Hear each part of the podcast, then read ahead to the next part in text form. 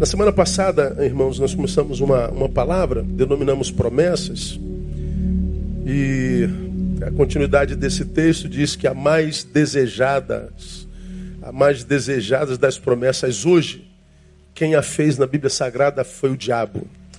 Está em Mateus capítulo 4, versos ah, 8 e 9, que diz assim: Novamente o diabo levou a um monte muito alto, mostrou-lhe todos os reinos do mundo e a glória deles, e disse-lhe: Tudo isto te darei, se, o que lê comigo, prostrado me adorares. Tudo isso te darei. Jesus está na, na experiência do deserto, na sua tentação dos 40 dias e 40 noites.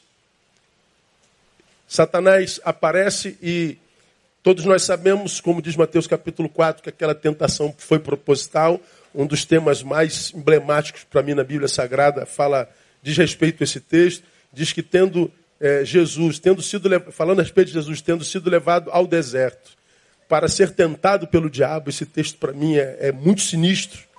Jesus foi levado pelo Espírito ao deserto. Para quem? Para ser tentado pelo diabo. Por que, que Jesus tinha que começar o ministério sendo tentado pelo diabo e mais? Foi o Espírito Santo quem o levou. Que moral é essa que o diabo tem, não é? Já falamos sobre isso ah, outrora. Ah, claro que Deus eh, queria que o Cristo que encarnou no início de seu ministério, mesmo depois de 30 anos entre nós, ele começasse seu ministério sabendo na carne o que um ser humano comum como nós sente quando tentado por Satanás nas nossas mais agudas fraquezas.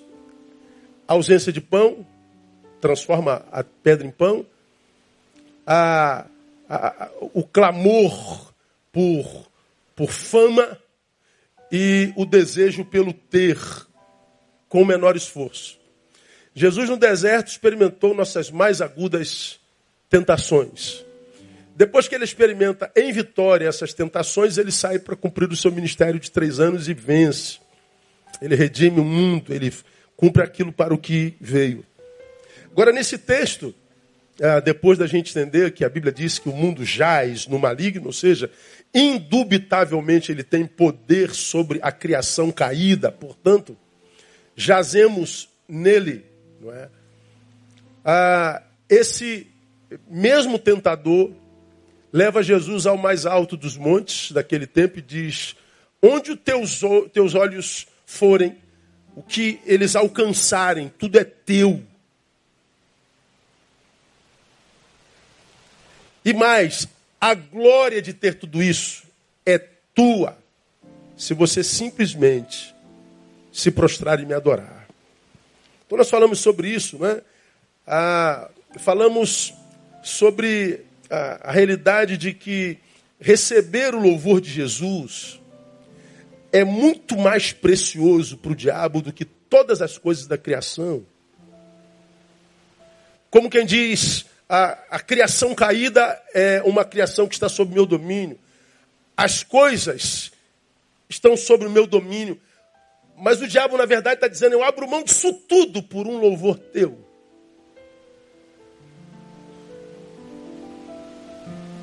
Não há nada na criação que me apeteça mais do que uma aprovação sua, do que uma glória da tua parte. É o que o diabo está dizendo aqui: troco tudo por teu louvor. Quantos. É, é, ou quanto para cada um de nós, irmão, vale receber o louvor ou a aprovação de Jesus? Bom, para Satanás fica claro: nada é mais precioso do que o louvor dele, nada é mais precioso do que a sua aprovação. Ele diz: Eu troco tudo, eu e você. Quanto que receber o louvor de Jesus? Receber a aprovação dele. Ouvir dele, tu és meu filho amado em quem me compras. Quanto isso custa para você? Quanto isso custa para cada um de nós? Me parece que Satanás valoriza isso muito mais do que os discípulos que foram alcançados pela graça desse Jesus. Porque hoje o que vemos é, é grande parte dos crentes, irmãos, ao invés de buscarem a mesma coisa que o diabo quis, a, a, a, o reconhecimento do Altíssimo, a aprovação do Altíssimo. Hoje o que vemos são crentes buscando aquilo que o diabo ofereceu a Cristo: coisas, glória, fama, reconhecimento. O diabo busca o louvor. O discípulo de Jesus abre mão do louvor por aquilo que o diabo promete. E promete mesmo. E grande parte dos crentes sucumbem ao tudo isso te darei, se o preço for a desconfiguração da identidade do discípulo de Jesus. Muitas vezes nos encontramos com gente com Jesus na boca, mas longe do coração, porque a gente percebe que o coração está absurdamente atrás de coisas. E hoje, ah, infelizmente, irmãos, nós vemos uma sociedade que está grande parte da igreja de Jesus, que sucumbiu ao tudo isso te darei. Trocou a sua identidade, trocou o seu chamado, trocou a sua vocação por coisa. O tudo que sai da boca do diabo, no texto que nós lemos e acabamos de estudar no domingo passado, esse tudo foi de pronto rejeitado por Jesus. Bota o versículo 10, painel, para mim, por gentileza. Então ordenou-lhe Jesus: Vai-te, Satanás. Porque está escrito: Ao Senhor teu Deus adorarás e só a ele servirás. Bota o 11. Então o diabo o deixou e eis que vieram os anjos e o serviram. O tudo não apeteceu o coração de Jesus. O tudo não foi uma tentação para Jesus. Jesus rejeitou de pronto. Aí nós aprendemos algumas coisas na semana passada. Primeiro, nós nunca teremos tudo que desejamos, principalmente se o nosso maior desejo não for receber a aprovação do Altíssimo. Nunca. O tudo prometido por Satanás é uma mentira. Porque o tudo se refere a coisas, e como nós pregamos hoje de manhã, coisa alguma pode trazer plenitude à alma de um ser humano. Uma alma não é planificada por coisas. Uma alma não é planificada por posses. Uma alma não consegue plenitude em função do que possui. Alma não é material. Então, quando a gente ouve propostas de ganhos fáceis, nós precisamos lembrar disso e entender: nunca teremos tudo o que desejamos. O tudo prometido por aquele que prometeu é mentira. Ele não existe. Se isso é uma verdade, nós precisamos internalizar algumas coisas que diz respeito à existência humana. Por exemplo, eu me encontro com muitas pessoas no caminho que dizem assim, mas pastor, eu, eu, eu, eu não entendo o ódio dessa pessoa, eu não entendo a, a, a perseguição dessa pessoa, eu não entendo a, a eu não entendo a, a postura dos outros contrárias a mim. Quando a gente diz assim, eu não entendo, é porque inconscientemente nós estamos dizendo, na verdade, pastor, eu queria ser amado por todos, irmãos nós nunca seremos amados por todos. Esse todos não existe. Sempre haverá alguém que vai nutrir um ódio gratuito por você. Sempre vai nutrir, haverá alguém que vai é, é, é, ter prazer na tua decadência. Então nós nunca seremos amados por ninguém. Nós nunca seremos alvos da gratidão de todos. A ingratidão graça entre nós, entre os homens. Então quando eu sou alvo da ingratidão do homem, eu não posso me prostrar imaginando que todos deveriam ser gratos para comigo. Não existe o todo, não existe o tudo. Nós não venceremos todas. Algumas derrotas nos alcançarão no caminho, alguns projetos fenecerão no caminho, alguns projetos fracassarão. Nós não seremos exaltados sempre como pregam o tempo inteiro por aí que Deus vai te dar tudo, que Deus vai fazer tudo, que tudo vai dar certo. Não, não vai não, irmão. Alguns momentos nós seremos humilhados mesmos. Haverá momentos na nossa vida em que nós vamos ser envergonhados. O tudo não existe. Nunca teremos tudo que desejamos. Aprendemos em segundo, não precisamos de tudo para sermos felizes. Eu não posso tudo, e qual o problema? Eu não preciso de tudo para ser feliz. Portanto, quem está esperando algo para ser feliz pode estar pecando contra a vida que desperdiçou nessa espera. É como aquele que diz assim, pastor, eu só vou ser feliz quando casar. Aí você estabeleceu um lugar e uma condição para ser feliz. Pois bem, enquanto você não casa, o que você curte com murmúrio é a tua solteirice. Essa espera do agora até o dia do casamento foi um desperdício de vida que muitas vezes é imperdoável diante de Deus. Porque existe um monte de gente que gostaria de ter a tua vida e não tem. Um monte de gente gostaria de estar no teu lugar e não está.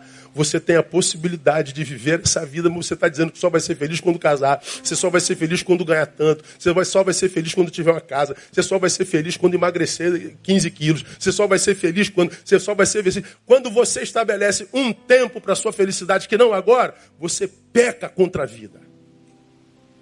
Você peca. E o pecado, diz a palavra, blinda os céus contra nós, sobre nós. Então nós não precisamos de tudo para ser feliz. Ora, esse pecado é um pecado gravíssimo contra Deus, falamos no domingo passado. Por quê? Porque foi ele quem se definiu assim, ó. Respondeu-lhe Jesus, João 14, 6. Eu sou o caminho, eu sou a verdade, leiam para mim. E a vida.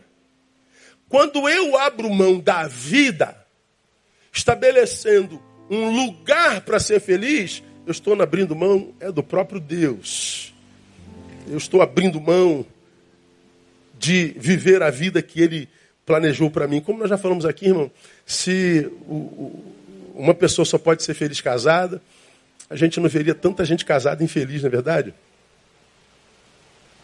Se riqueza fosse felicidade, a gente não veria tantos ricos infelizes. Se magreza fosse felicidade, não existiria magrelo infeliz, não é verdade, irmão?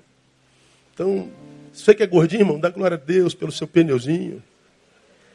Olha, eu vou emagrecer, mas não vou esperar emagrecer para ser feliz. Seja feliz, gordinho, irmão. Seja feliz solteiro. Seja feliz sem ganhar 30 mil por mês. Seja feliz sem morar na Zona Sul. Seja feliz porque você está vivo e foi alcançado pela graça e a salvação do Altíssimo. Então aplauda ele por isso aí, em nome de Jesus. E mais, hein? Os que pecam assim, esperando por algo para ser feliz, pecam porque anulam a missão do Cristo sobre si mesmo. Por quê? Porque a Bíblia diz: o ladrão não vem senão para matar, roubar e destruir. Mas o restante do versículo diz: Eu vim para que vocês tenham vida, e vida em abundância. Quando eu estabeleço uma, uma condição para ser feliz, ah, você está abrindo mão da abundância de vida. Você está anulando a missão do Cristo sobre a sua vida. Então, nós aprendemos, nunca teremos tudo, mas não tem problema, nós não precisamos de tudo para sermos felizes. Louvado seja o nome de Deus por isso. E mais, três, o contentar-me, uh, o, o contentar-se com o que tem, sem acomodar-se com isso, é que é, na, é, é, a verdadeira ação de Deus na vida. Então, a ação de Deus na, na vida não é me dando o que eu quero, não é fazendo tudo o que eu quero. Onde que está a graça de Deus na vida? Está no contentamento que Ele nos dá, sem que esse contentamento produza em nós acomodação. É o contentar. Nós lemos Filipenses capítulo 4, versículo 11, e esse texto eu faço questão de ler de novo, porque para mim ele é muito tremendo. E a gente precisava guardar esse texto na nossa cabeça, por causa do seu significado. Não digo isto por causa de necessidade, porque já aprendi a contentar-me com as circunstâncias em que me encontre. Olha o 12. Sei passar falta, sei ter abundância. Em toda maneira, em todas as coisas estou experimentado, tanto em ter fartura como em passar fome, tanto em ter abundância como em padecer necessidade. E o 13 todos nós sabemos. Vamos juntos? Posso. Aquele que me fortalece. Esse é um dos versículos mais conhecidos da Bíblia Sagrada. Mas a grandeza desse texto está no verso 11. E eu citei essa palavra contentamento por causa desse, porque já aprendi a contentar-me. Essa palavra contentar-me, no grego é a palavra autarques, ou autarques, como você quiser. Esse termo era um termo muito comum e usado pelos, pelos é, filósofos estoicos na antiga Grécia, que tinham lá em Tarso um, um grande centro filosófico. Essa palavra era, era muito comum. Autarques é traduzido literalmente por autossuficiência. Essa autossuficiência é o que eles diziam buscar através da filosofia. O que, que significa autarques? Esse contentamento, literalmente, é o estado em que as emoções provocadas pelas circunstâncias externas não têm permissão de perturbar a tranquilidade íntima do indivíduo. Quando Paulo diz, porque já aprendi a contentar-me, ou seja, fui abençoado pelo contentamento, ele está dizendo, Deus me deu a graça de não permitir que circunstância externa alguma influencie nas minhas emoções internas. Para mim, irmão, isso é a bênção do Altíssimo. A bênção do Altíssimo não é me impedir de fracassar. A bênção do Altíssimo não é me impedir de passar necessidade. A bênção do Altíssimo não é me impedir de viver dores e antagonismo. A bênção do Altíssimo não, do Altíssimo não é me colocar dentro de uma bolha antidor. A bênção do Altíssimo é dizer, Neil, haja o que houver, aconteça o que acontecer, você está preparado para isso. De modo que quando eu creio nisso e recebo isso, não há nada, nem coisa alguma que me possa parar, irmão. Aí você e eu vamos dizer como Paulo, posso todas as coisas naquele que me fortalece. Poder todas as coisas não é dizer eu sonhei com isso, então eu creio que eu posso isso. É, não, não é só isso não, também. Mas é ver o seu sonho indo à bancarrota é você ver o seu projeto indo por água abaixo. É você ver o seu melhor amigo lhe dando uma punhalada nas costas. É você sendo alvo da ingratidão e da humilhação do mundo. É se ver no vale da sombra da morte da angústia e dizer assim: Eu posso suportar isso, porque eu estou debaixo da bênção do Altíssimo. É isso, pode aplaudir ele aí, se for para ele, aplauda direito. Então, como nós já aprendemos, a bênção de Deus não é bênção só para me livrar da dor, é para me capacitar para vencê-la também. Porque ninguém passa por essa vida sem dor. E quem diz que passa, fuja dele. É mentiroso. E crente é mentiroso quando o assunto é esse. Desculpa aí, viu, crente? Quarto, aprendemos no domingo passado. Portanto, o desejo de ter tudo não vem de Deus.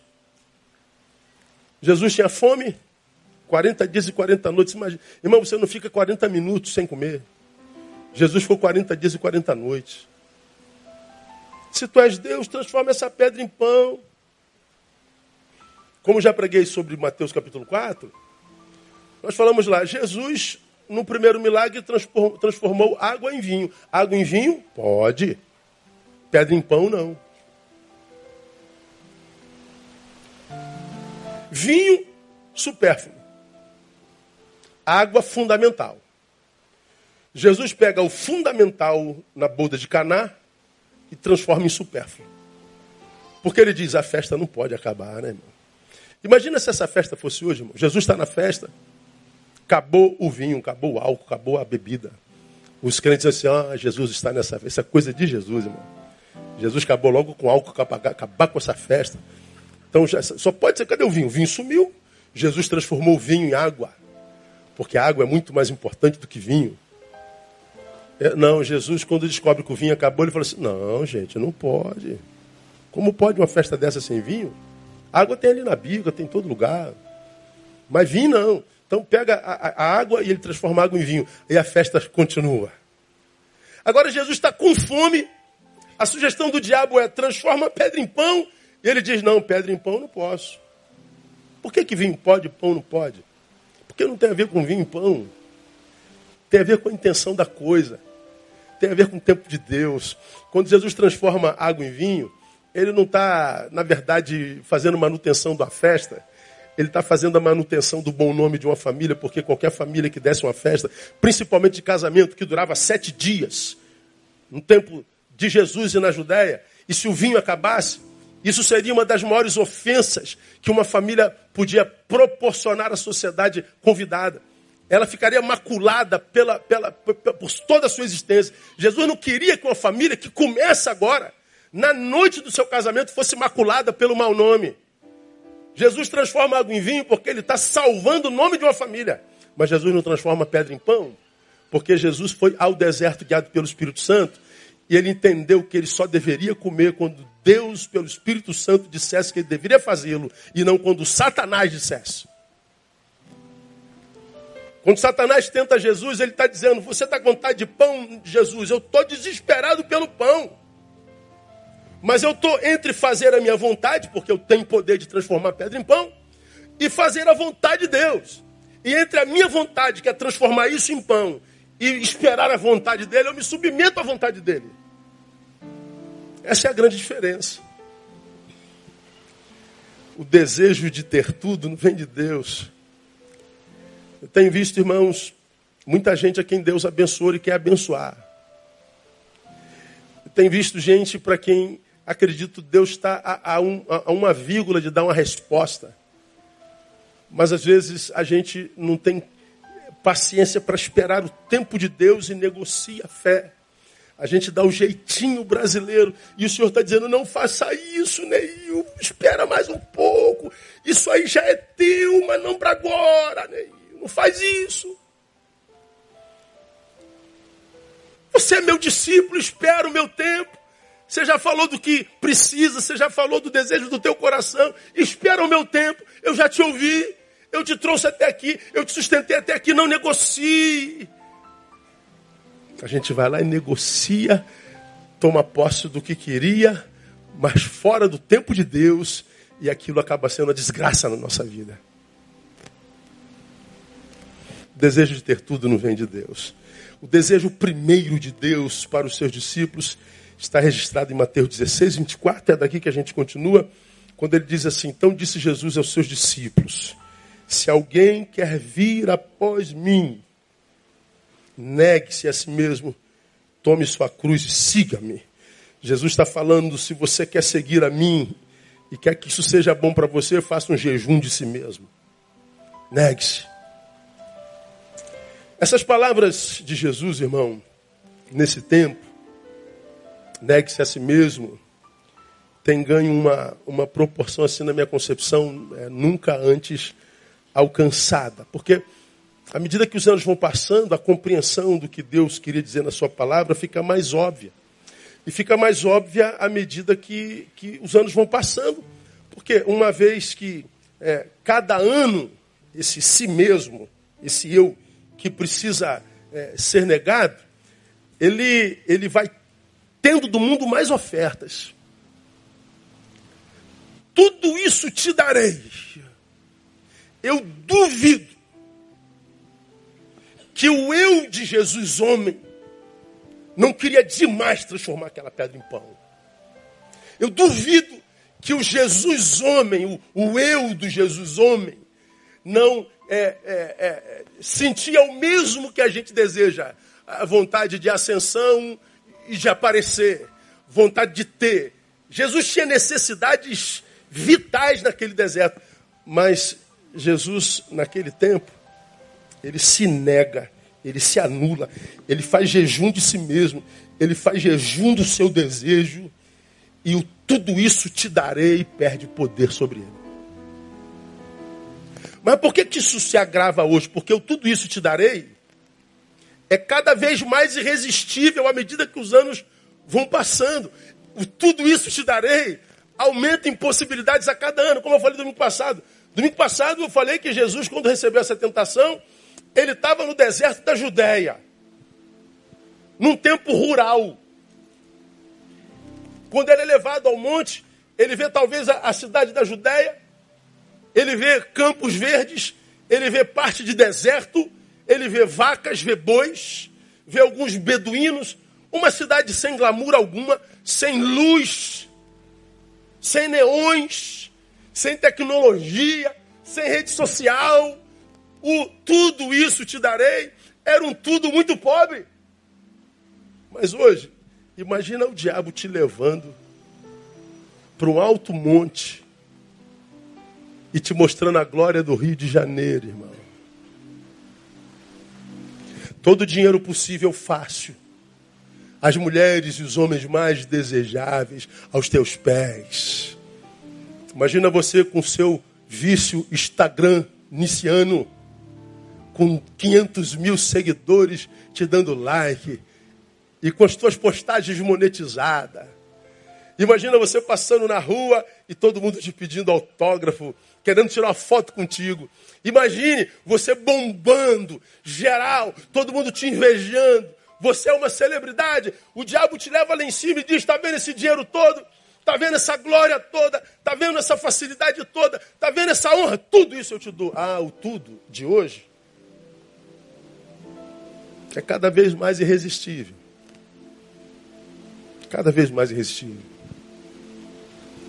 E mais, irmãos, a sociedade para quem o diabo faz essa oferenda, essa oferta, talvez seja a sociedade mais frágil que já pisou nesse planeta. Alguns domingos atrás, alguns meses atrás, eu falei sobre essa necessidade de glória que acomete a cada um de nós.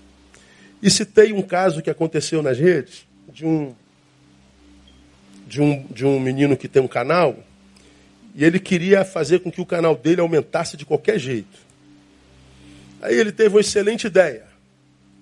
Ele comprou um, um, uma Glock, uma, uma pistola. Nos Estados Unidos ah, você compra fácil. E ele falou: Olha, para a namorada dele, você vai me dar um tiro no peito. Eu vou botar um livro e você vai me dar um tiro no peito. Antes ele fez o teste, vocês devem se lembrar disso.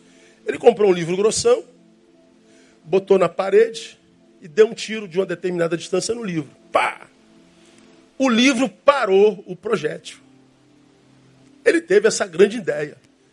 Eu vou bombar nas redes, vou ter glória, like, vou ter reconhecimento, seguidores, vou lacrar geral. Pô, de onde vem essa necessidade? Ele chamou a, a noiva e disse assim: ó, Eu vou botar esse livro no peito, você vai se afastar e vai dar um tiro em mim. A menina ficou louca, desesperada. Não, você está maluco. Não, não, eu preciso, eu preciso ser visto, eu preciso bombar, eu preciso ganhar seguidores, eu preciso, eu preciso. Glória, eu quero tudo que eu posso. Eu quero aparecer. Ela se recusou, se recusou, se recusou, mas um tempo ela não conseguiu mais. Ele comprou outro livro, botou o livro no peito, ela tirou. E o que, que aconteceu? O projétil atravessou o livro e ele morreu. Porque o segundo livro comprado foi editado com uma folha de pior qualidade do que o primeiro. O primeiro parou o projétil, o segundo, com papel de pior qualidade, não parou o projétil. E você vê um jovem sacrificado em função do nada, de glória. E quanto mais vazio de nós, mais necessidade de reconhecimento alheio nós somos. Quanto menos orgulho de nós, mais aplauso do outro a gente precisa. Quanto pior conosco mesmos, mais carentes de, de visão alheia nós precisamos. Satanás sabe disso. Então, o tudo isso te darei ainda é uma realidade. E mais, eu acredito que há muita gente se prostrando em adoração a Ele, consciente ou inconscientemente, atrás de tudo isso. Então eu entendo claramente, muito mais claramente, que nesse texto Jesus também queria nos advertir quanto ao mal que uma sociedade composta por sujeitos que vivem para si mesmos poderia produzir. Negue-se a si mesmo, né? Eu. Negue-se a si mesmo, meu filho. Porque há um eu em ti que, se não for negado, que do qual você viva um jejum, nem na minha presença você tem plenitude. Se quer vir após mim, primeiro negue-se. Porque Jesus sabe o quanto esse si mesmo é vulnerável ao tudo isso te darei. Dá para entender o que eu estou dizendo? E aí a nossa reflexão para essa noite é como seria, irmãos, por exemplo, uma sociedade de gente que se rendeu a tudo isso te darei. Uma sociedade que quer glória o tempo todo, que quer reconhecimento, visibilidade, notoriedade, ter, ascender, aparecer. Como seria uma sociedade composta por gente que não consegue fazer jejum de si mesmo, pelo contrário, vive uma overdose de si mesmo, como eu tenho pregado aqui nesses 20 anos que produz a própria imagem 300 vezes por dia. Que sociedade seria essa? Bom, seria a nossa sociedade. Aí eu fui ver, irmãos, alguns, algumas realidades dessa sociedade. Assim, ó, en passant. Aí eu vi lá, é, como que a gente está se deteriorando como raça. Em três anos, nos últimos três anos, 3.200 mulheres foram vítimas de feminicídio no Brasil. Todo dia a gente liga a televisão e vê um homem que matou a mulher. Eu não sei que raio de espírito é esse que está agindo entre nós, irmão. Eu não sei que falta de amor próprio é esse que faz um homem que não soube amar uma mulher, vendo-a dar um grito de alforria, mesmo sem amar a mulher, a mata, abrindo mão da própria liberdade. Quando ele mata a mulher, não é ódio pela mulher, é falta de amor próprio. A máxima do machista idiota. Se não for minha, conclua para mim, não será de mais ninguém. Se você disse se não for minha, você já está errado, porque a tua mulher não é tua, a tua mulher pertence a Deus. Ninguém é dono de ninguém. A convivência saudável não é de possessão, é de doação. Eu falo isso toda vez que eu faço casamento. Quando eu me caso com uma pessoa, eu não estou adquirindo uma pessoa. Minha mulher, meu marido. O casamento não é uma possessão, é uma doação. Eu não adquiro uma esposa, eu me dou a uma. Então o casamento é uma perdição, é quando eu me perco. Para eu me perder para alguém, é só se esse alguém for alguém que eu sei vai cuidar de mim tão bem quanto pelo menos eu cuidava de mim mesmo. Casamento é uma questão de amor próprio e não de amor pelo cônjuge apenas. Mas no mundo onde o sujeito está inflado, ele vive uma overdose de si mesmo, dificilmente essa geração vai conseguir um casamento que comece numa doação. Pelo contrário, começa numa possessão. E a gente sai do casamento usando o pronome possessivo. Esta aqui é a minha mulher. Este aqui é o meu marido. Como diz, esse aqui é o meu cachorrinho, esse aqui é o meu copo, esse aqui é o meu microfone, esse aqui é o meu marido. Pois é, como é que uma geração que não consegue negar a si mesmo pode ter um casamento saudável? Não consegue, meu irmão. E mais, por que, que casamento não se conserta mais? Eu e você, você que é da minha geração, até um pouquinho mais jovem que eu, já falei sobre isso aqui, nós somos de uma geração onde a gente consertava tudo. Não jogava nada fora, irmão. Ó, sapatinho furou a sola. O que, que você fazia? Ia para o famoso sapateiro. Botava o quê? Meia sola. Quanto é, doutor? 30 mil reais. Opa, glória a Deus. Saltinho aqui, ó, ia desgastando. Botava o quê? Aquela ferradura tinha um, uma pontinha de, de, salto que a gente botava para não gastar, lembra disso? Escangalhava liquidificador, conserta. Até a vaiana a gente aproveitava, arrebentava aquela bolinha de baixo, o que, que tu fazia? Eu botava um prego, irmão.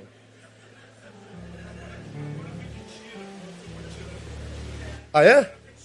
Só tira, só vende a tira? Olha que beleza. Mas a gente botava prego. A gente consertava tudo, irmão.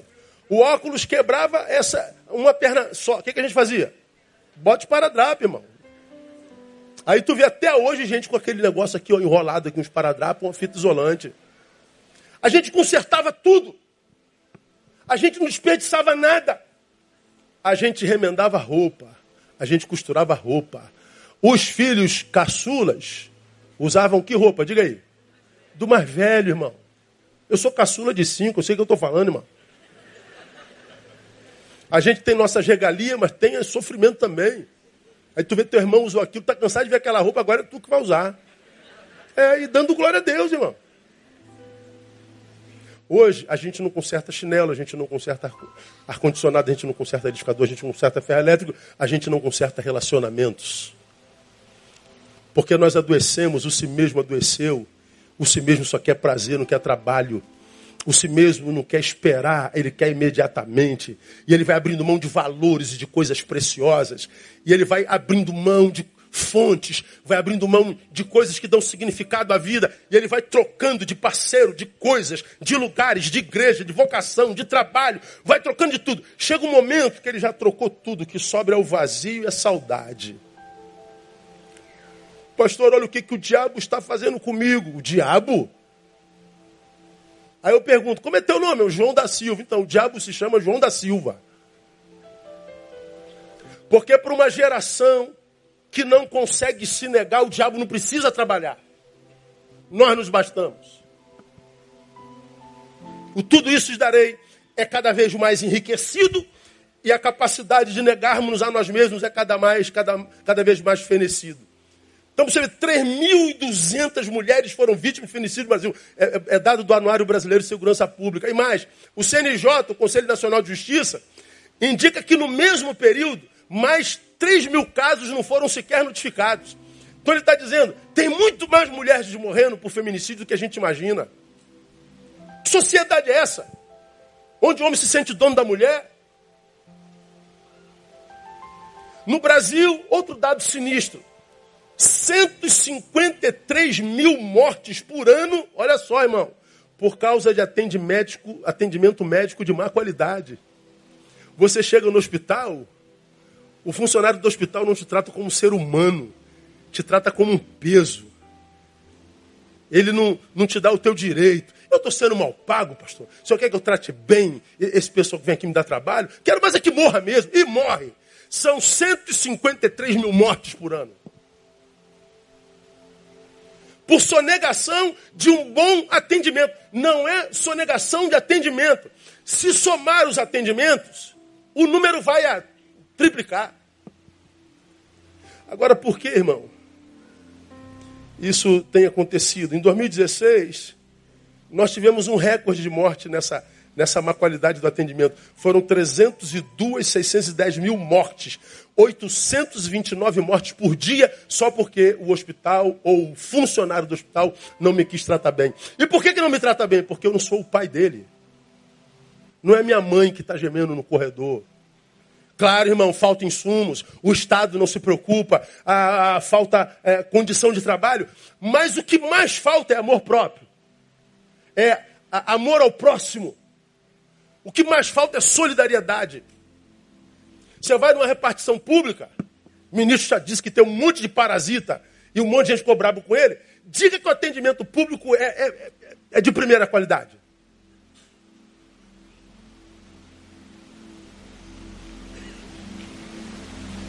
Agora, por que que você não trata bem? Por que que você não faz aquilo para o que você está sendo pago? Porque eu quero é conforto, pastor. Quero sossego, essa gente me perturba. Eu estou aqui para atender, mas não atendo mesmo, não. É falta de amor ao próximo. É egoísmo. 66 mil estupros por ano em 2019. 180 estupros num ano. E mais, a cada quatro horas uma criança de 13 anos é estuprada. Como que um sujeito pode adoecer ao ponto de olhar uma criança e ver um corpo desejável? É o si mesmo. O problema é o sujeito.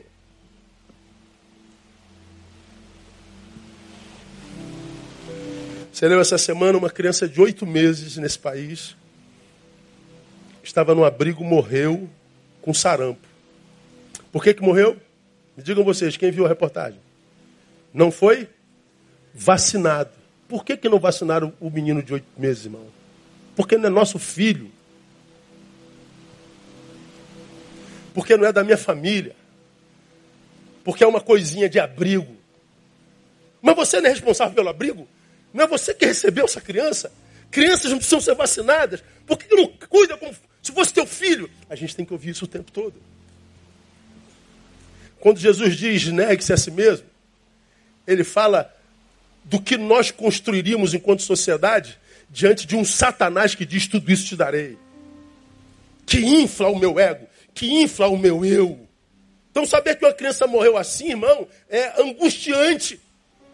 Você ver um motorista trabalhador, o cara está dirigindo a 14, 18 horas, ele cochila no, no, no, na curva e o seu caminhão vira, ele fica preso na ferragem, mas a, a carga de açúcar é, vira e aparece gente como formigueiro. E essa gente como formigueiro aparece para ajudar o motorista que está preso na ferragem, não é isso? Pega para quê? Para levar a carga. Teu irmão está gemendo, seu irmão vai morrer, Ajude seu irmão. Não, pastor, eu estou arrumando 10 quilos de açúcar de graça. A gente compra carga roubada, a gente compra celular roubado. Gente morreu para você comprar esse celular. Gente foi estuprada para você comprar esse, essa peça de carro, essa peça de moto. Que tipo de sociedade se transformou essa? E a gente reclama da sociedade, a gente reclama do Brasil, a gente quer culpar o governo, a gente quer culpar todo mundo. Nós somos os culpados. Todos nós temos uma parcela de culpa. Ver hoje, irmãos, nós que somos do nosso tempo, você que é jovem, até bandido antigamente era melhor, irmão. Não tinha assalto a ônibus, porque bandido não assaltava trabalhador, cara. Pô, cara, o cara tá de ônibus, irmão. O cara tá vindo do, do 383, lá do centro da cidade. O cara vai lá para Realengo, o cara tá em pé. Aí entra o miserável para roubar o cara. O cara só foi com a passagem de ida e falou: Deus, eu volto só com milagre. Se o senhor me abençoar, usar alguém. Aí tu conseguiu. Quanto é que custou a passagem hoje? 4 e 5. Aí tu consegue 4 e 5 emprestado para pagar no final do mês. Pô, o cara vem e rouba você. O cara rouba uma idosa e joga no chão e espanca a idosa. Que mundo é esse, irmão? Que mundo é esse? Onde não se respeita mais idosos, crianças, não se respeita mais nada nem coisa nenhuma. O que nós sentimos uns pelos outros é medo, porque a gente sabe o grau de maldade do outro, o índice de maldade. A gente vive com medo, a vida perde sentido, porque a gente não tem mais vontade de ir para a rua. Quando vai, vai com medo. Aí a gente vê essa demanda de depressão, essa demanda de ansiedade e essa demanda de suicídio e de gente sem inspiração para a vida, como eu preguei de manhã. É o resultado de tudo isso te darei e dessa overdose de uma sociedade cheia de si mesmo. A gente poderia falar sobre drogas, a gente poderia falar sobre depressão, poderia falar sobre a realidade do câncer. Todo dia tem 10 cânceres aparecendo em alguém. Poderíamos falar da realidade do suicídio, poderíamos falar sobre a histeria coletiva. Não há nenhuma, nenhuma reivindicação coletiva que não acabe em pancadaria. Não há nenhuma reivindicação legítima, mas que coletiva que acabe bem. Sempre acaba em briga, em guerra. Poderíamos falar sobre a barbárie que nos acomete todo dia. Poderíamos falar sobre abandono de incapaz, pedofilia, morte no trânsito, corrupção em níveis endêmicos e a grande causadora de tudo isso a nível social, a impunidade maldita. Aí eu olho para a minha sociedade e digo, Deus, como é que a gente resolve isso aí?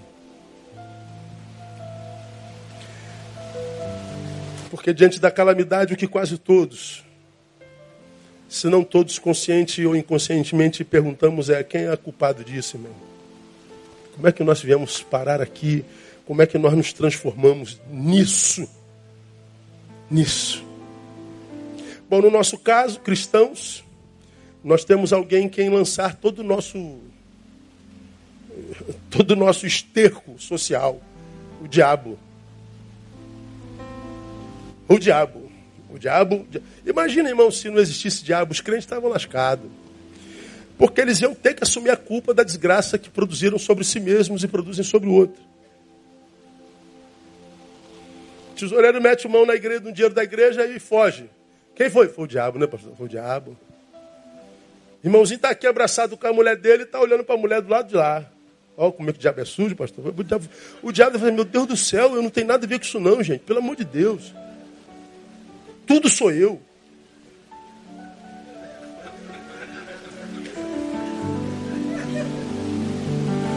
Você está aí sentado, a mulher está pelada na tua frente na hora da adoração.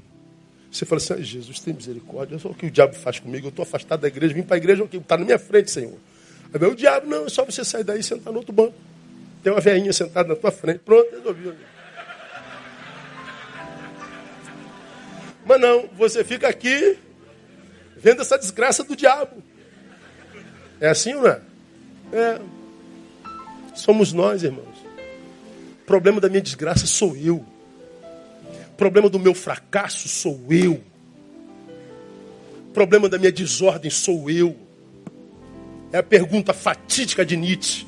Qual o teu grau de responsabilidade na desordem da qual você reclama? Então, enquanto eu e você, cristãos, entrarmos em templos e sairmos de templo, cantarmos uma musiquinha para Deus, ouvir um cara aqui no meu lugar que diz: Deus vai mudar a tua sorte, Deus vai te dar, Deus vai te prosperar, Deus vai te botar por cabeça e não por cauda, Deus vai amarrar os teus mil, Deus vai, você vai continuar sendo enganado dentro da igreja. Porque Jesus no início disse: Não adianta vir após mim se você não se nega. É me seguir em vão. Não é mágica. O evangelho não é magia. É modo de vende, é postura diante da realidade. Aí a gente diz, foi um diabo. Será que foi mesmo? Não é o que o Evangelho diz. Coloca para mim, painel, Mateus 7, 21, todos vocês de Betânia já conhecem. Mateus 7, 21. Vamos ver se é só o diabo mesmo.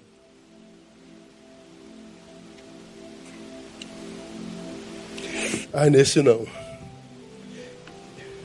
Isso aí. Olha o que diz o texto, palavras do mestre. Pois é do interior, do coração dos homens que procedem o que? Leiam comigo. Maus pensamentos, que mais? Prostituições, que mais? Que mais? que mais? Passa. que mais? que mais? que mais? Mais. Mais. Mais. Mais. Mais. Passa. Todas estas más coisas procedem de onde? Diga. De dentro. Não é do diabo, não. Ô, oh, irmão está com espírito de adultério. Não existe espírito de adultério. Espírito soberba. Espírito, não, é tudo do coração humano. É um ser humano doente que não conseguiu se submeter ao Espírito Santo. Na crise entre fazer a minha vontade e a de Deus, ele sempre fica com a minha vontade, não com a de Deus. Aí a vida dele não flui, não acontece, ele diz: Deus não existe. Deus não é bom. Eu sou ateu. Ah, vai te catar, irmão. Não é ateu nada, pô.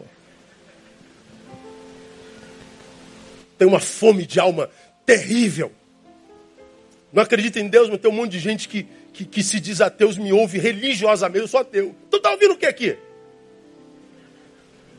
Nada, você mente para si mesmo, pô. Aí qualquer ser humano, a ânsia pela transcendência, de para além de 1,85m, nesse mundo pequeno que nós somos, a gente necessidade de sair daqui para respirar um pouco, porque isso aqui está pesado demais. De navegar no espírito, para dar uma respirada dessa terra.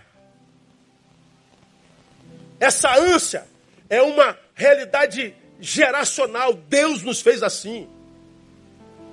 Eclesiastes 11, ele pôs na mente do homem a ideia da eternidade. Ou seja, nós temos dentro de nós a eternidade. Que coisa nenhuma consegue planificar senão o eterno. Eu não, eu não, eu não acredito em Deus, isso é tudo bobagem. Ah, vai te catar. Diz o que, é que você tá, é, o que, é que você pensa quando você está sozinho com o teu travesseiro. Então eu posso afirmar, irmão, que a arma da nossa destruição está em mim, é de dentro, é do coração do homem, é de, de, de, de é, é, é subjetiva, é autossabotagem. A questão é a seguinte: como nos tornamos nessa alma, nessa arma tão mortal? Como é que isso tudo brotando de dentro de mim me acaba? Quando eu leio esse texto, não há como ficar dúvida do porquê que Jesus disse, negue-se a si mesmo. Porque você carrega essa mortandade toda dentro de você. Eu e você carregamos essa desgraça toda. Nós carregamos esse poder de, de, de desconfiguração existencial dentro da gente. Né? Eu larga esse cara que está dentro de você e renda-se a mim. Não tem nada a ver com religião, não, irmão. O problema é que depois que Constantino fundou o cristianismo, a gente, para ser de Deus, acreditamos os cristãos que a gente tem que ter uma religião.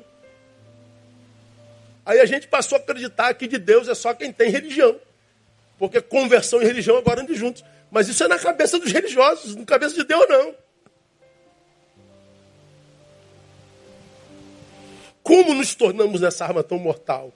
Eu deixo para você duas realidades e termino. Primeiro, nos tornamos essa arma mortal, autodestrutiva, na desobediência do conselho de Jesus. Qual é o conselho de Jesus? Negue-se a si mesmo.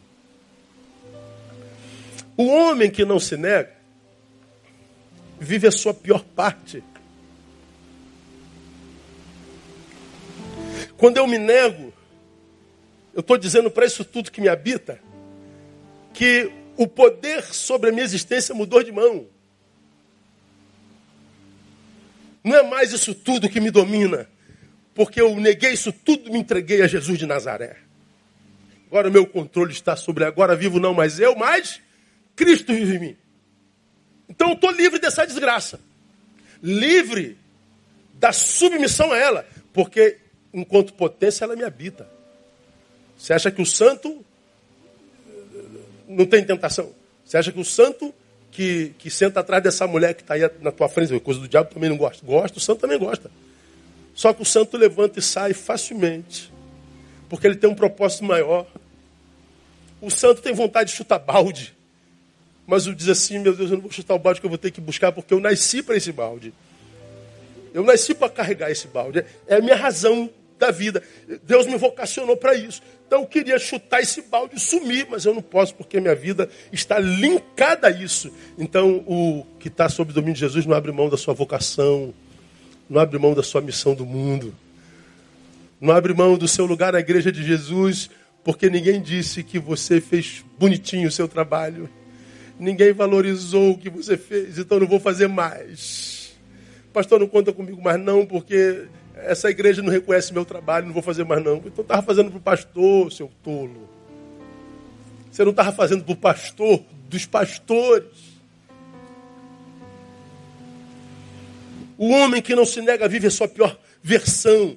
Penso que haja perigo e incoerência nisso desde o Éden. Foi Deus lá atrás, no início, que disse: não é bom que o homem esteja só. Por quê? Ah, só porque eu preciso de alguém para me sentir pleno? Também. Mas é porque eu sozinho me encontro com essa desgraça todinha. Eu sozinho sou acessado por isso o tempo todo e acesso isso o tempo todo. Eu sozinho sem função, sem razão, sem conexão, não é bom só, só é bom com. A vida só encontra sabor no encontro. Porque no encontro eu estou me doando. Então eu me livro de mim. Me livro de mim na solidariedade do encontro. Me livro de mim na solidariedade da ponte, da, da relação. Agora, quando eu me isolo, eu estou me, eu me autocondenando. Eu estou cometendo um suicídio processual. Estou me matando lentamente. Por que, que nós nos transformamos nisso tudo? Porque a gente não obedece o negue-se a si mesmo. Viver para si em si não é bom mesmo antes do pecado.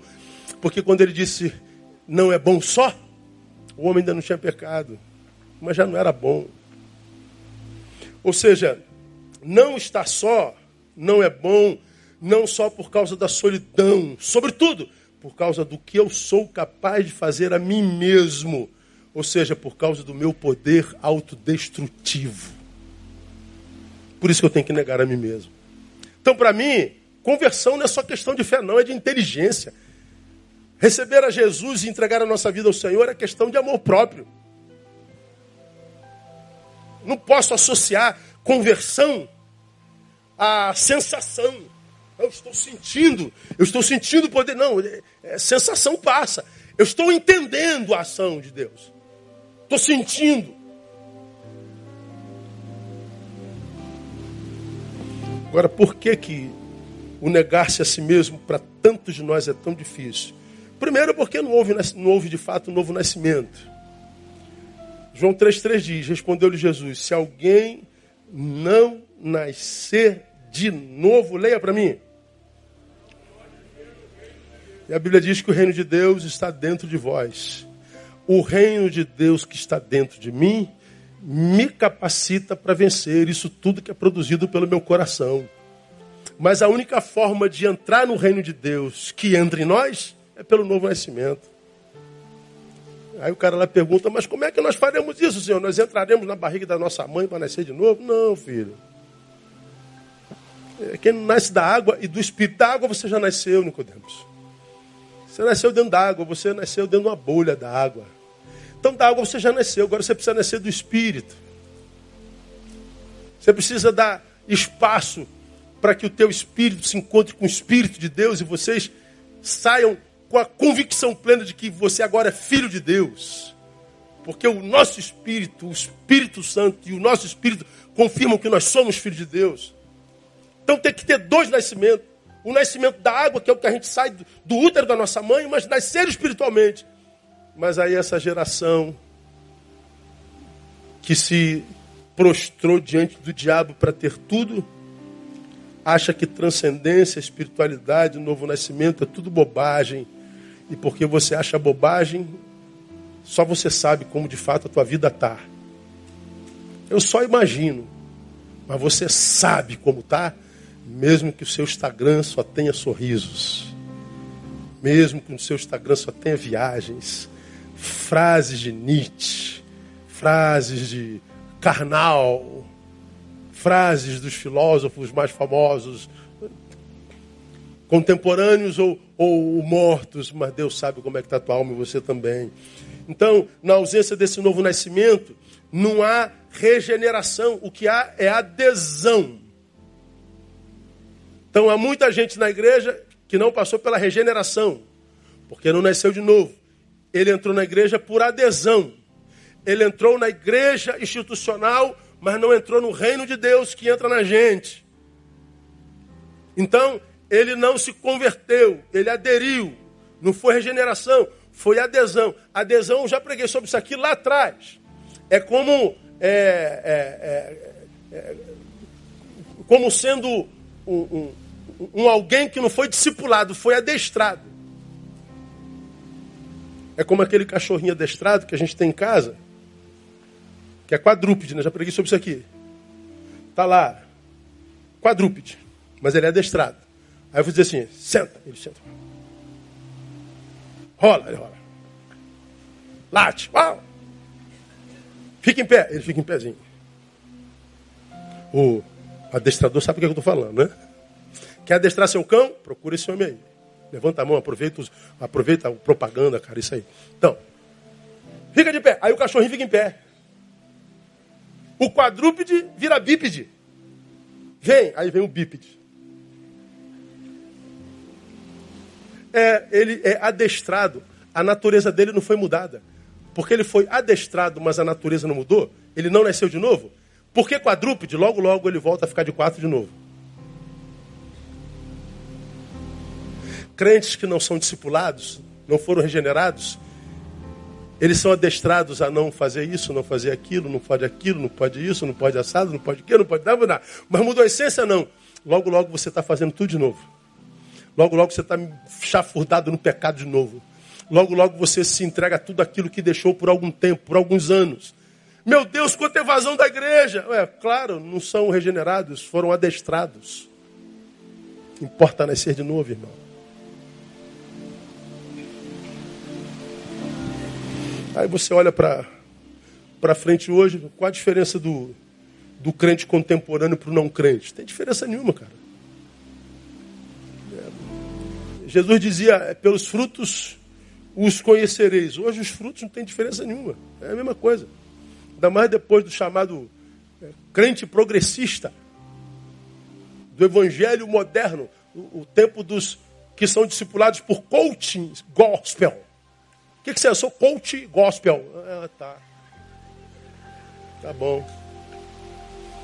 A igreja toda preta, pastoreada por meninos de 25 anos, 23 anos, que não passaram por discipulado algum, mas que são pastores de igrejas franquias, que canta três horas no culto, todo mundo chora, rola, mas tem dois minutos de palavra. Isso aí todo mundo imaginando que adorou o Senhor. Estamos gerando uma geração de parasitas evangélicos que enchem a igreja, mas não mudam a história.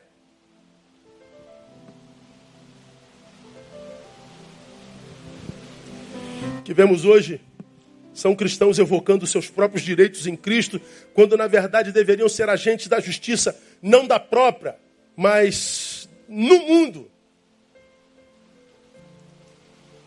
Pastor pregando, você tem que exigir de Deus a tua bênção. Eu exijo de Deus. Cara, que isso? Você exige de Deus, brother? Você tá louco, cara? Você tá retardado, irmão? Você tá maluco? Você não era nem para estar tá vivo. Se não fosse as misericórdias do Senhor, você já teria sido o quê? Consumido. Você está vivo pela graça e você ainda quer exigir de Deus. Mas é o que a gente escuta. O que a gente escuta é, irmãos, é só vitória, só vitória, só vitória. Eu digo só mentira, só mentira, só mentira. Porque ninguém vive em só vitória. A gente sabe disso. E o que Deus quer de nós está lá em 1 Coríntios 10, 24. Ninguém busca o proveito próprio, antes cada um o que é de outro. Isso é evangelho.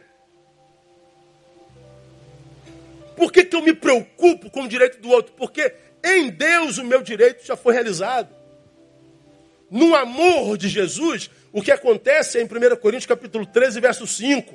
E você já me viu pregar sobre isso, que definindo o amor diz: não se porta inconvenientemente, não busca seus próprios interesses. É um amor que busca, mas não seu interesse, porque em Cristo ele já está resolvido.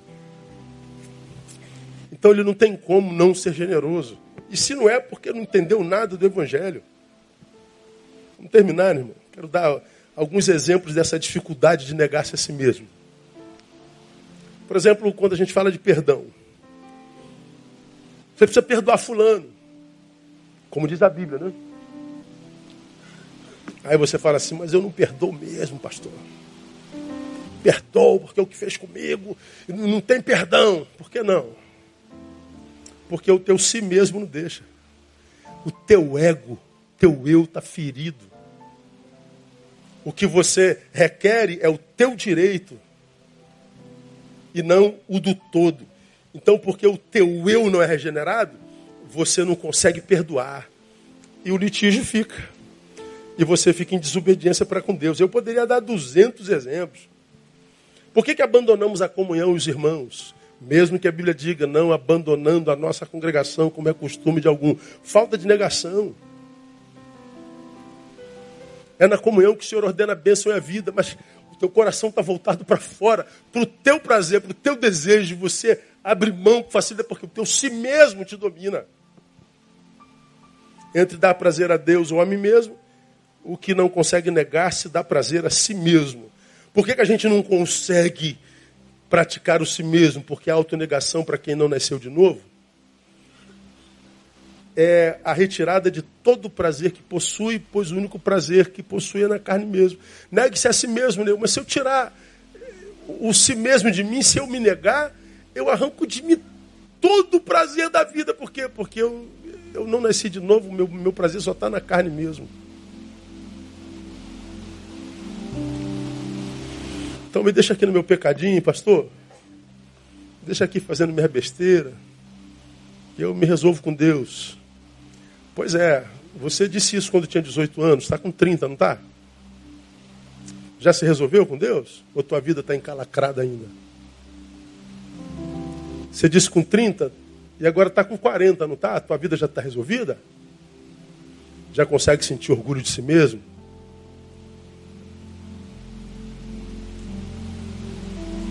Se você pudesse nascer de novo, viveria da mesma forma? Trilharia os mesmos caminhos, se relacionaria com as mesmas pessoas, ou você faria uma mudança geral? Pois é, cada um sabe de si. Como eu tenho dito, irmãos, e aqui termino, respeito todas as religiões, cada um tem direito de adorar o que quiser e professar a fé que quiser. Mas nós, por graça de Deus, fomos feitos por eles cristãos. Cremos em Jesus que disse: Eu sou o caminho, a verdade e a vida. Amém, amados? Nós não somos espíritas. Não acreditamos numa doutrina que, para mim, como já disse aqui mil vezes, absurdamente simpática, que é da reencarnação. Ah, como eu queria que Paulo tivesse falado sobre isso, queria que estivesse na Bíblia, mas não está. Por que, que sou simpático com a reencarnação? Já falei aqui mil vezes. Eu nasci, morri sem ter vivido. Eu fui uma desgraça. Eu fui um fracasso, eu fui um péssimo gestor de mim, eu fui um miserável. Tem problema, vou voltar daqui a pouco, eu vou voltar, vou, vou reencarnar. É, mas se você foi ruim, pode voltar num, num pônei. Ah, mas se você for um pôneizinho maneiro, você vai voltar de novo. Pode voltar um garanhão, né? Um puro sangue. Volta de novo, quem sabe volta um, um sei lá, um orangotango. Evoluiu até voltar gente de novo. Ou seja, vai ter outra oportunidade. Quem me dera, irmão. Eu queria muito que fosse. Eu me lasquei nessa vida. Tranquilo, Neil, paciência, vai voltar de novo. Neil, tua volta está marcada para todo dia. Ou voltou. É, mas eu e você somos cristãos, amém ou não? Nossa palavra, que a gente crê sendo de Deus, diz: aos homens está ordenado. Morrer o quê? Uma só vez vindo depois disso? Eu só tenho esse tempo para ser feliz. E eu não posso permitir que esse si mesmo, tentado pelo tudo isso te darei, estrague a minha passagem pelo planeta. Eu não poderia jamais, por questão de amor próprio, permitir que esse si mesmo que me habita me impedisse de perdoar fulano, de carregar mágoa e ira pelo Beltrano. Pastor, fulano foi embora, o que, é que eu posso fazer, irmão? A vida é dele. Pastor, fulano virou boiola, é, é dele também o que ele dá lá. É, eu não tenho nada a ver com isso. O fulano, fulano largou a mulher, o que, que eu tenho a ver com isso? Eu não tenho nada. Que Deus tenha misericórdia dele, que Deus o abençoe. Eu não vou carregar ninguém em mim. A Bíblia diz que nós somos casa espiritual, nós somos templo do Espírito Santo. Carrega o Espírito Santo e mais ninguém que você é feliz. Agora, esse teu eu fica se metendo na vida alheia, fica dando palpite que ninguém pediu, fica é, te fazendo se ver maior do que o que de fato é, o salvador do planeta, o salvador do mundo, o, o, o, o, o defensor das minorias. Você não arruma nem teu quarto, cara. Como eu já falei aqui, quer mudar o mundo, mas não lava nem o copo que comeu. Não arruma a cama que dormiu, quer mudar o mundo.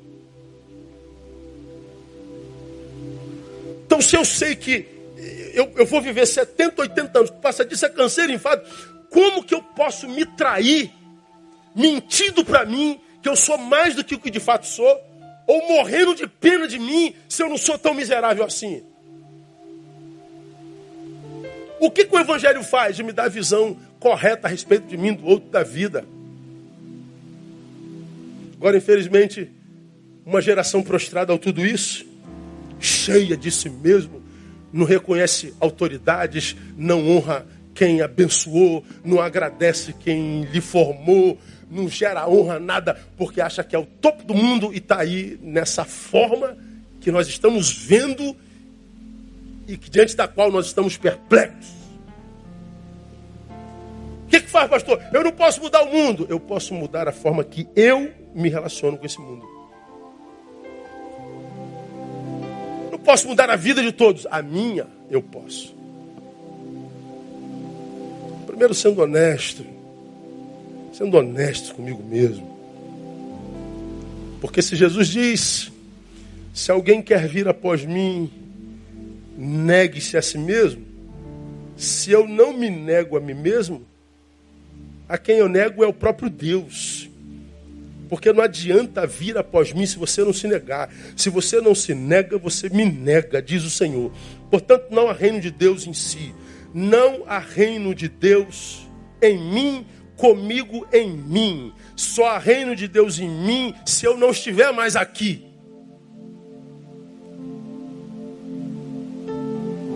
Porque se eu estiver aqui, não há reino. Há no máximo religião. Muda a religião, muda o lugar onde adora, muda o Deus que adorava, muda a roupa que vestia, muda o discurso, muda tudo, mas não muda a essência. É o cachorrinho adestrado que logo, logo volta para a condição original. Isso não é vida. Então, meu irmão, não me negar é negar a Deus. Então, nessa noite, terminei minha palavra.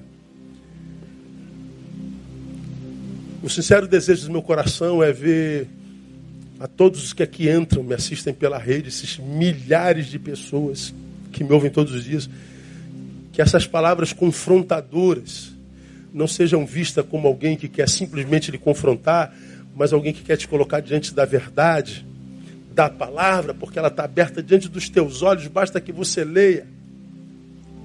E através dessa leitura, do entendimento da mesma, você se transforma em alguém de quem você se orgulha.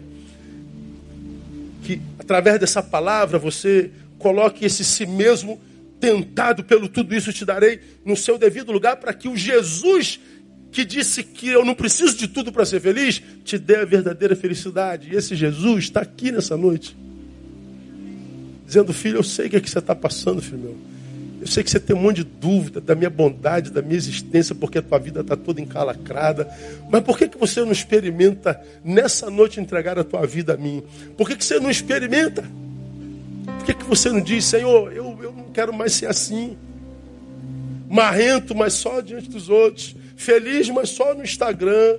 Inteligentão, intelectual, mas só diante de. Mas não tenho amor próprio nenhum. Então eu queria orar com você, queria terminar o culto dessa noite orando com você. Vamos ficar em pé todos? Não saia antes de terminar, não, por favor. Temos, temos, estamos bem antes do nosso horário de final. Eu queria orar com você que está aqui nessa noite, que sinceramente diante do Senhor, gostaria de dizer assim: Deus, eu quero colocar esse si mesmo no seu devido lugar, e eu quero entregar a minha vida a Ti nessa noite. Sai do seu lugar, vem aqui. Você que entendeu essa palavra? É, é, sem apelação Pastor, eu quero, eu quero essa nova vida em Jesus. Eu quero, eu quero me render a Ele, não ao tudo isso te darei. Eu não quero ser uma face, eu quero ter orgulho de mim mesmo. Quero me entregar ao Senhor. Eu quero que uh, Ele habite em mim, para que isso que tem no meu coração não seja mortal para mim. Deus falou contigo nessa noite? Corajosamente, sai do seu lugar e vem. Eu sei que é difícil a beça atravessar uma multidão dessa. Sendo, pode chegar, filha, não tenha vergonha não. Alguém vai abraçar você. Uma irmã abraça essa irmã é, é, sair daí é o teu primeiro passo de fé. Poderia fazer só com que você levantasse a mão. Faz assim, não, não quero facilitar para ninguém, não. Eu quero que você tenha coragem, pastor. Eu entendi, a palavra está me tocando. Eu quero esse Jesus. Sai do seu lugar. Sobe aqui, sobe aqui, sobe. Um varão abraçando esse varão. Cada um com alguém com o ombro aí, por favor. Sai do seu lugar e venha, pastor. Eu não quero mais ser como eu fui até hoje. Venha. Eu quero mudança radical, eu quero nascer de novo, eu quero ser regenerado, eu não quero ser adestrado. Vem. Canta. Vou dar você até o final dessa música. Se o Senhor toca no teu coração, não o negue nessa noite.